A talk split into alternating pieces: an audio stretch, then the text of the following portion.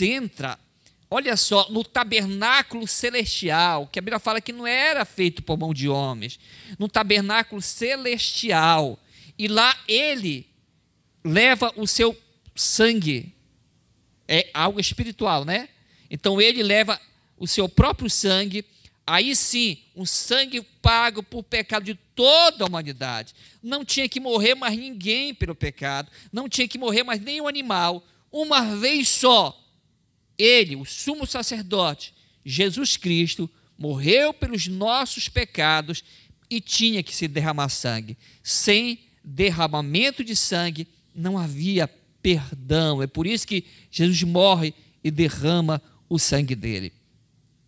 Ainda falando sobre fato histórico, para todo mundo entender bem sobre o que é tabernáculo. Então, esse foi construído no deserto, durante os 40 anos, o povo é, é, ficou no deserto. Depois, o grande rei Salomão constrói o primeiro templo, que é o templo de Salomão, que até em São Paulo tem, né, da Igreja Universal, um, um, uma figura de um templo lá, claro, que não é com toda a glória, com toda a riqueza, que, mas é um, é um simbólico só, mas Salomão construiu um templo. E esse templo foi construído em um lugar onde Moisés perdão, onde Abraão foi oferecer Isaac como sacrifício. Quando Abraão sobe um monte, que é o Monte Moriá, para oferecer Isaac como sacrifício, e Deus coloca um, um, um animal para que ele não mate o seu próprio filho, porque ele ia matar, porque Deus pediu, ele ia fazer. Então, quando Abraão ele vai imolar seu próprio filho, ele, ele sabia que Deus poderia ressuscitar Isaac. Daí aparece Deus falando: não faça Abraão tal coisa. Então, neste mesmo lugar, que também, quando o anjo da morte vem sobre Jerusalém, porque Davi pecou e vai um extermínio sobre Jerusalém naquela época, uma morte terrível. E aí o anjo para bem neste lugar, e Davi compra esse lugar e faz um altar ao Senhor para louvar a Ele em gratidão pela praga que cessa. Também nesse mesmo lugar, no Monte Moriá, que Salomão sim agora constrói, porque Davi não podia construir. Salomão constrói. Por que, que Davi não podia construir? Porque era homem de guerra, era homem de sangue. Então Deus não quis que, Salomão, que Davi construísse o templo. Então ele deu o cargo para Salomão, seu filho. E Salomão constrói o templo no Monte Moriá, o mesmo monte que tudo isso aconteceu, que Abraão ofereceu Isaac, seu filho, constrói no Monte Moriá esse templo, que depois vem a Babilônia e rouba tudo, quebra tudo, mata todos, leva para o cativeiro babilônico, a Bíblia fala. E aí depois vem uma construção de novo do templo no mesmo lugar. Um dos profetas é, é, é, relata que 70 anos depois do cativeiro babilônico, isso é um fato histórico, só para os amados estarem comigo, de voltam de novo a Israel, todo mundo pobre, perderam muitas riquezas e reconstrói o templo no mesmo lugar. Os anos se passam. Antes de Jesus nascer, daí um grande rei se torna o rei Herodes, o Grande, e ele constrói o último templo, que era o templo também no Monte Moriá, que é o templo com muita riqueza, com muita glória. É construído esse templo no Monte Moriá também, que foi o último templo que foi construído. Veio, né, os romanos e pegaram, destruíram Jerusalém nessa época, depois de Jesus, 70 anos depois de Cristo, é queimada Jerusalém e é destruído todo o templo. É por isso que a Bíblia fala, quando Jesus está com seus discípulos, os seus discípulos olham para o templo e dizem: Senhor, que grande edifício, que grandes pedras. Aí Jesus fala um relato que vocês já ouviram Jesus disse: Olha, não ficará pedra sobre pedra que não seja destruído. Jesus está falando sobre a destruição do templo de, que ia acontecer. Então, queridos, neste templo, hoje existe no mesmo local do templo de Jerusalém, no mesmo local, não existe mais o templo, existe um local chamado de Mesquita de Omar. Ela tem vários nomes, né? É, é, ela tem vários nomes, mas é a Mesquita de Omar, onde é uma mesquita islâmica, aonde neste mesmo lugar eles acreditam, e de certeza eu acredito que tem, a pedra aonde Abraão ofereceu Isaac sobre a pedra, colocou o altar e a lenha para oferecerem sacrifício. Por isso que os islâmicos têm este lugar como, como algo tão santo. Por isso que Jerusalém é considerada a cidade mais santa de todo o mundo por várias religiões. Mas esse lugar, só para os amados, nesse fato histórico aqui, quem está comigo? Alguns podem estar voando aí, mas não tem problema. Dá uma lida bem clara, você vai ouvir muito sobre isso. Neste mesmo local, é para ser reconstruído de novo o templo. Só que tem essa mesquita. Então, um ditador mundial, isso que nós falamos semana passada, vai existir, e talvez ele de certeza já existe, que ele vai dar ordem para a construção deste templo, só que alguns acham vai ser no local onde está a mesquita, eita, vai mexer com gente grande, ou vai ser próximo à mesquita. Eu acredito que vai ser no local aonde está essa mesquita. Então, é algo assim, só para os amados entenderem como tudo a ser bíblico, como com as coisas históricas vão se desenhando. Eu estava assistindo um vídeo de um, de um, de um historiador que ele estava sobre as pedras, que tudo foi se enterrado, muita coisa para aparecer ainda parte do muro do templo, aonde os israelitas, por isso que eles choram nesse muro chamado Muro das Lamentações, aonde ainda, ainda pegaram algumas é, é, é, é construções. É tão alto, pastor Dinho, o templo de Jerusalém era alto? Era. É o mesmo templo, quando Jesus faz o jejum, Satanás pega Jesus e leva ao pináculo do templo. Lembra? Nos filmes mostra que, que e Deus disse: Olha, atira daqui abaixo, porque está escrito que Deus dará ordem aos seus anjos para que não tropece, você não caia, não se fira. E Jesus, é claro, que não obedeceu.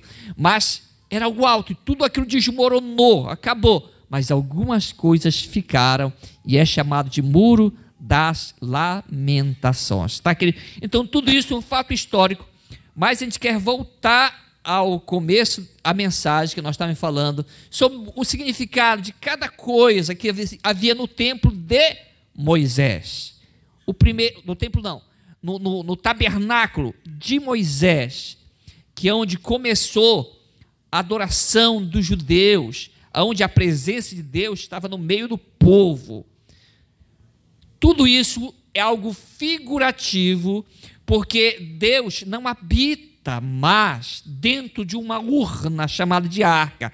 Deus hoje habita dentro de nós, nós somos habitação de Deus, mas nós não éramos habitação de Deus. Deus se revelava aos profetas, aos grandes homens de Deus, mas ao povo não, não se tinha revelação de Deus.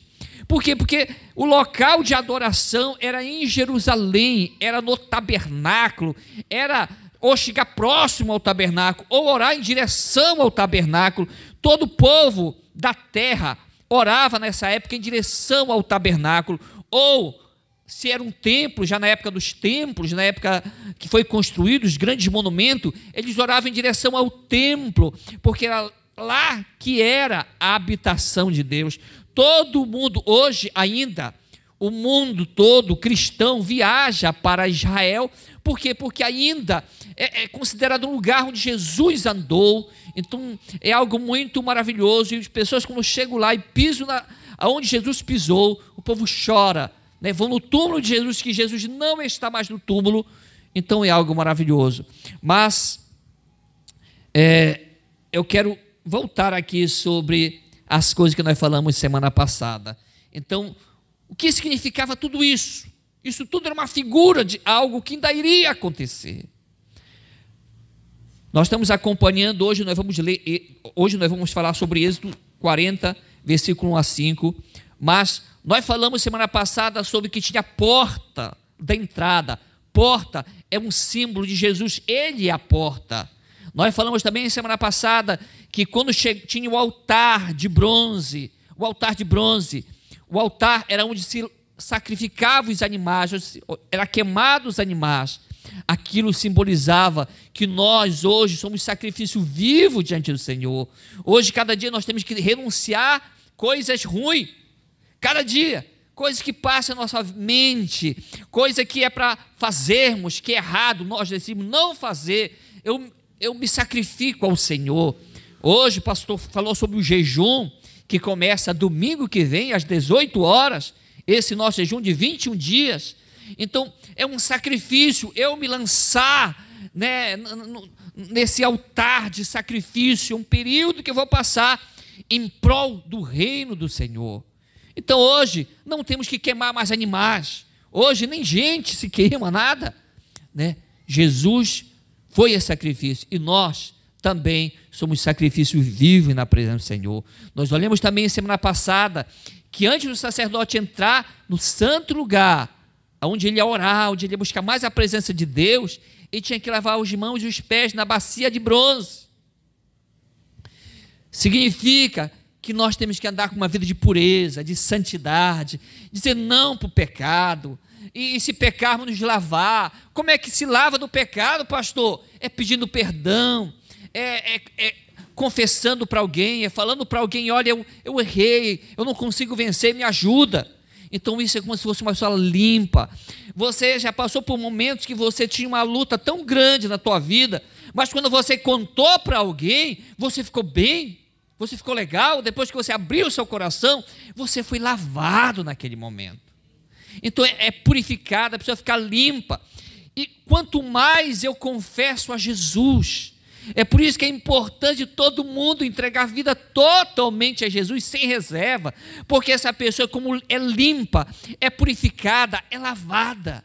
Então, isso era símbolo de limpeza, isso era símbolo de purificação. Os pés era símbolo também de não pisar em lugar que entristece o coração de Deus. Né? Tem um cântico que fala: quem já pisou no Santo dos Santos, em outro lugar, não sabe viver, não é, ou seja, ele não sabe mais andar por lugares tristes, pecaminosos. Uma vez que ele entrou já na presença de Deus, no Shekinah, e provou realmente do momento especial, de uma vida consagrada, ele já experimentou algo, ele não quer mais as coisas do mundo, ele não quer uma vida de festança, ele não quer mais uma vida de bebedices, ele não quer mais uma vida das paixões da mocidade, ele não quer mais porque ele já experimentou algo maravilhoso. Ele já entrou na presença de Deus, ele sabe o que é estar na presença de Deus, ele sabe o que é ter um encontro com Deus, então ele não quer mais viver em outro lugar, ele não quer mais as paixões do mundo, ele não quer mais as alegrias que são passageiras, ele quer uma alegria verdadeira, uma alegria para sempre. Então, tudo isso era símbolo de algo maravilhoso. Agora sim, nós vamos entrar no santo lugar. Mas eu só quero voltar a ler o texto, eu quero. Os amados estão lendo o texto aí em Hebreus, em perdão, Êxodo capítulo 40. Êxodo, Êxodo capítulo 40, eu quero só acompanhar aqui com vocês também. Êxodo capítulo 40.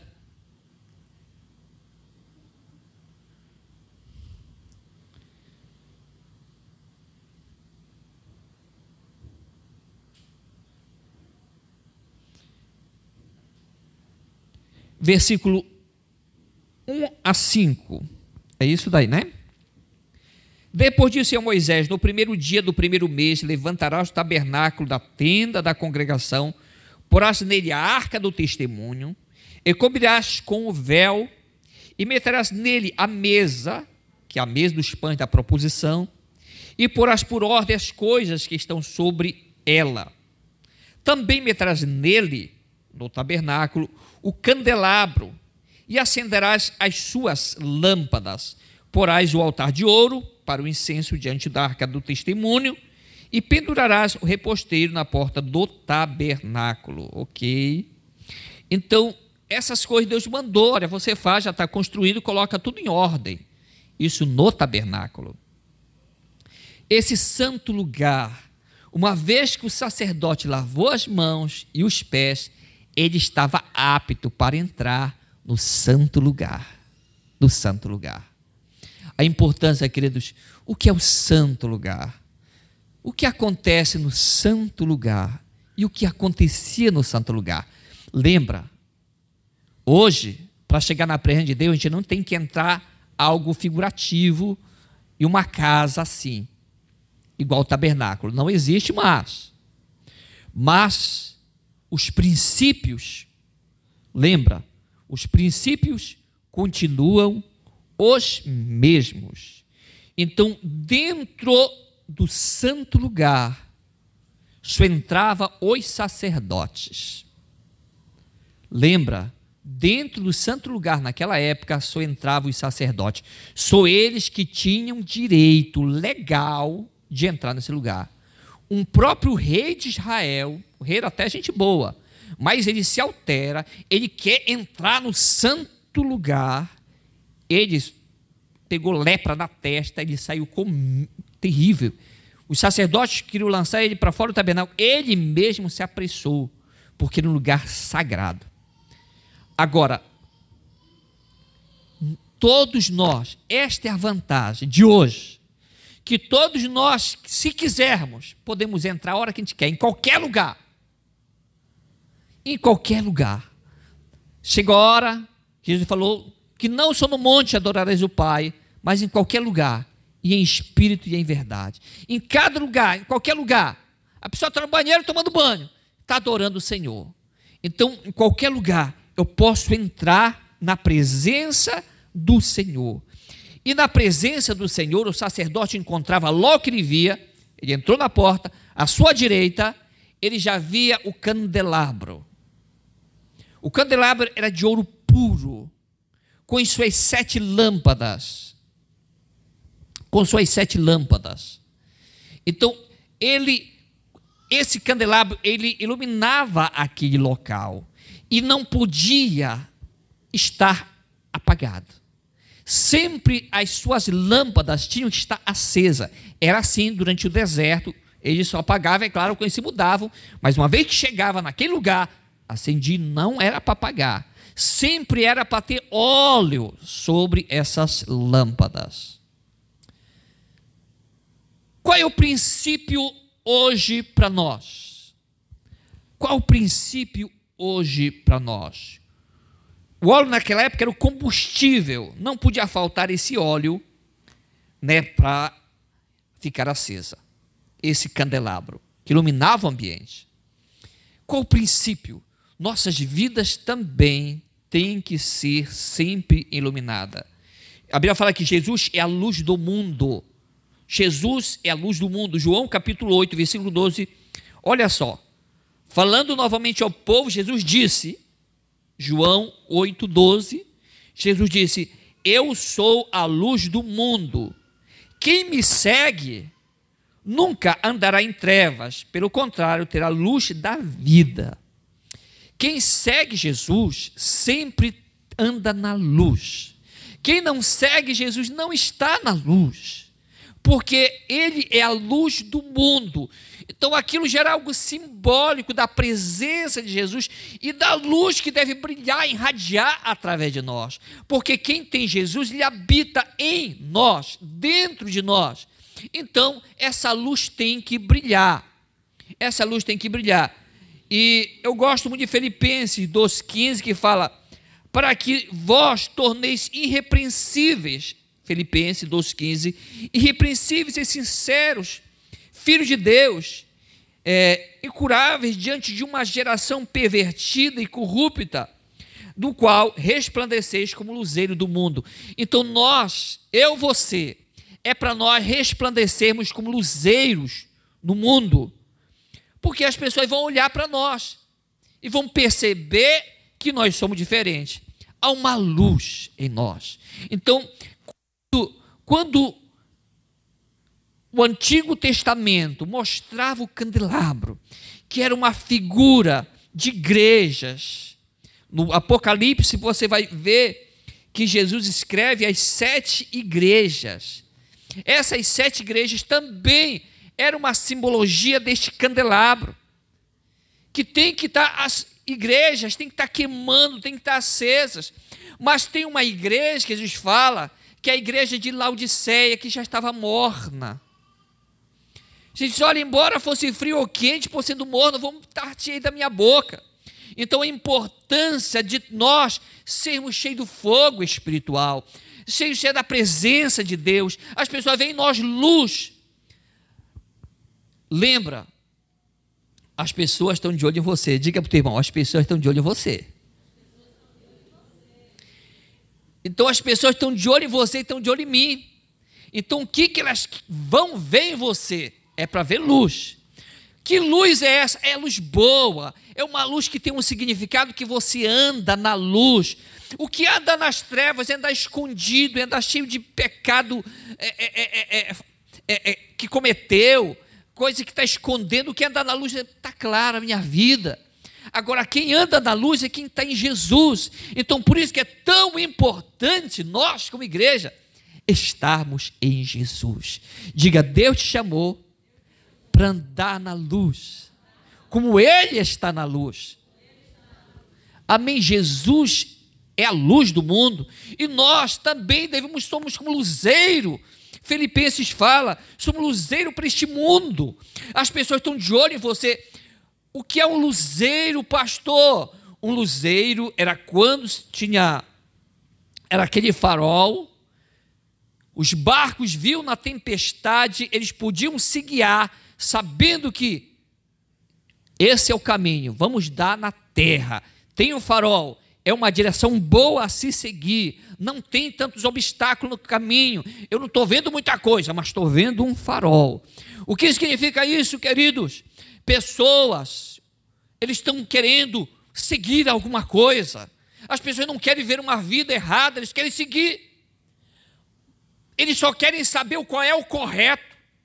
Alguém chegou comigo e disse: Dinho, olha, você tem que ir para a igreja. Eu disse: Olha, eu não sei qual igreja é, porque o meu irmão é testemunho de Jeová, eu admiro ele. O meu pai é, é católico, o papai é gente boa. Meus irmãos são tudo evangélico. Eu era ainda adolescente, eu, digo, eu já ia muito na igreja evangélica, é claro, desde criança, mas eu tinha dúvida qual era o correto, o qual é o caminho, o que, que tem que seguir. Amado, a gente segue aquilo que é o farol, aquilo que é um luzeiro, aquilo que chama a atenção, aquilo que é bom. Então, quando eu ouvi a palavra de Deus, me indicava que esse é o caminho, é o correto, e eu via pessoas que tinham luz, me chamou a atenção. Não que nós vamos seguir exemplos só de pessoas, mas nós podemos ser luz do mundo, sim, e sal da terra. Nós. Então, quando pessoas vão olhar para você, vão dizer: Uau, é uma luz. Uau, que bom, é legal seguir o que essa pessoa faz. Está aí. O que essa pessoa está fazendo é gente boa. É bom seguir esse caminho. É um luzeiro que pessoas precisam observar. Por isso que eu creio que nossa igreja é cheia de luzeiros. Vocês são luz do mundo aqui nessa, nessa terra de Pernambuco, nesse local. Então pessoas vão olhar para você e vão dizer: Uau! Essa luz é boa, como diz Roberto Carlos, essa luz só pode ser Jesus, né? Então, queridos, então é uma luz boa a ser seguido. Então, um candelabro, sinal de luz, de iluminação, de vida, de algo maravilhoso. Então, e não podia faltar óleo oração. Para estar tá queimando, tem que ter óleo, tem que ter oração. Agora, também tinha a mesa dos pães da proposição, que está em Êxodo 27, 10 a 16. 37, perdão, é, 10 a 16.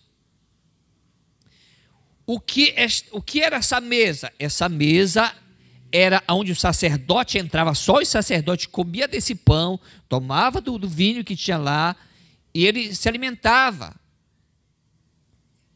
Só que pessoas normais não podiam comer dessa, desse, desse, dessa comida. Não poderia. Só os sacerdotes. Era um ritual. O que significa essa mesa? Essa mesa era de ouro. Era o pão. Jesus é o pão da vida. É o pão que nos alimenta. Então, esta mesa fala de comunhão. É importante termos comunhão com Deus. Claro, comunhão com os outros, mas de comunhão com o Senhor. E alimentar de Jesus. João capítulo 6, versículo 25, fala que ele diz: Eu sou o pão da vida. Todo, lembra, todo o tabernáculo, queridos, tudo o que aconteceu era algo figurativo, que o povo fazia naquela época, porque não tinha revelação de algo que iria acontecer. Jesus claramente fala, em João 6,35, Eu sou o pão da vida. Vossos pais comeram maná no deserto e morreram, mas quem de mim se alimenta vai viver por mim. Quem comer de mim vai ter vida eterna. Jesus estava se referindo o que é comer de Jesus. Comer de Jesus é se alimentar da Sua palavra, é ler a Bíblia, é, é buscar Ele para dentro de si, recebendo Ele como Senhor total da sua vida. Então, isso era algo figurativo para algo maravilhoso, espiritual, que hoje é uma realidade para nós. Hoje nós comemos do Senhor, hoje nós nos alimentamos do Senhor, hoje nós temos comunhão com Ele, hoje nós bebemos do cálice, que é com o sangue dele, e nos alimentamos do pão, que é o corpo dele, que é algo tudo simbólico da presença de Deus para dentro de nós. Por isso que, que é, a Bíblia fala que Jesus em nós é a esperança da glória. O que é em nós é dentro de nós. Não é só conosco, mas é dentro de nós. É o Verbo que se fez carne e habitou entre nós. Então, esse, esse Verbo é, é Jesus. Então, a importância de, queridos, quem está comigo, diga amém. A importância de nós nos alimentarmos de Jesus todo dia. Todo dia o sacerdote entrava nesse lugar. E de toda certeza, os pães eram novos. A importância de todo dia. Eu orei. Qual foi a última vez que eu orei? Ah, pastor, já tem uma semana atrás. Pronto.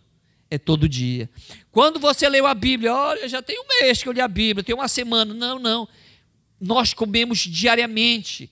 Porque pão, pão é um símbolo universal de alimento. É interessante.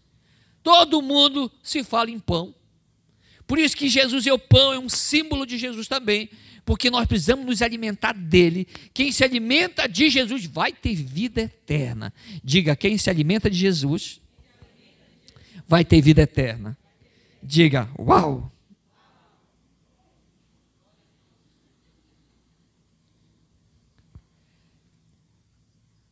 Bem mais na frente, antes do véu, tinha o altar do incenso.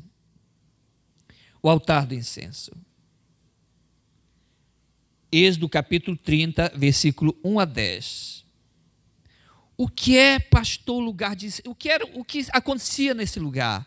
Nesse lugar, o sacerdote levava né, algumas especiarias aromáticas, queimava nesse lugar, e ele exalava aquele aroma muito agradável, todo aquele ambiente. Esquemava aquele aroma. Era algo fantástico. Imagine aquele lugar só iluminando lá pelo candelabro, as sete lâmpadas. E agora os, o sacerdote já se alimentou do pão. Agora ele vai acender, queimar as especiarias, aqueles incensos aromáticos que perfumava aquele ambiente, né? que era um cheiro agradável. É algo maravilhoso. Imagine você estando na presença de Deus. Até se nós voltássemos a esse lugar mesmo, imagine aquela coisa gostosa, aquele, aquelas sete lâmpadas, o candelabro. Agora você se alimenta aquele pão, tudo algo muito santo, e agora você chega a oferecer o aroma suave ao Senhor, a mesa do incenso, o altar do incenso. Esse altar ele tinha algumas pontas que eram como se fossem chifres, e o sacerdote também chegava com sangue na ponta desse chifre, simbolizando perdão das pessoas, seu próprio perdão de pecados também.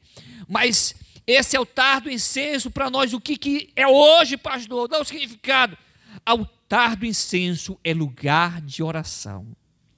É lugar de oração. Está na presença de Deus uma vida de oração. As nossas orações sobem como incenso suave ao Senhor. Então, quem ora, a pessoa que está orando, às vezes você está pranteando, chorando, aquele choro, aquele desejo do seu coração puro diante de Deus, é como aroma suave diante do Senhor. Por isso, queridos, que quando você está orando, você está realmente é, queimando incenso ao Senhor, e Ele se agrada desse bom perfume. Então, por isso que é importante nós, como cristãos, vivermos uma vida consagrada, uma vida separada, uma vida que a luz do Senhor brilha, e uma vida também que se alimenta dele, mas uma vida também que ora, que é essa oração é um aroma, é um perfume maravilhoso que Deus exala e Ele inala e Ele abençoa as pessoas e Ele dá. Diga, a minha oração é perfume.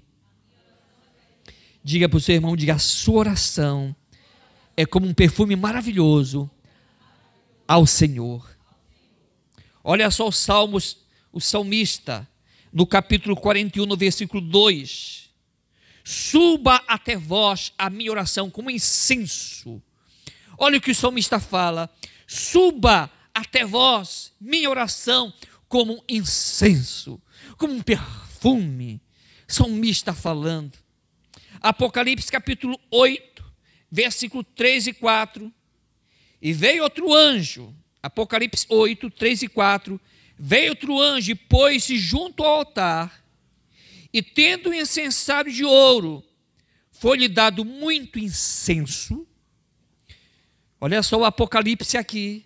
João tendo essa visão, que o anjo do Senhor recebe diante do incensário de ouro, porque existe um tabernáculo maravilhoso no céu, que tudo isso é uma figura do que já existe. O incensário de ouro, e foi-lhe dado muito incenso, para pôr com as orações de todos os santos sobre o altar de ouro que está diante do trono. Uau! Então, esse incenso foi colocado junto com as orações dos santos. Então, querido, nossas orações sobem até o trono da graça de Deus. Uau! Diga, as minhas orações Sobe, Senhor, até a tua presença. Diga para o seu irmão, diga, meu querido, as tuas orações é como um perfume agradável que sobe até a presença do Senhor. Quem está entendendo, diga amém. Diga, uau! Queridos, é algo maravilhoso estar na presença do Senhor está na presença do Senhor. Eu poderia correr aqui e já ir para a arca da aliança, ir para o santo dos santos, que é algo maravilhoso. Quando eu falo sobre isso, queridos, eu não estou me referindo que é um ritual, não. Na tua casa, em qualquer lugar, você pode chegar sempre à presença do Senhor. Ah, pastor, eu não sei como fazer, não, não, não precisa saber te ajoelha, começa a chorar e não te importa com nada.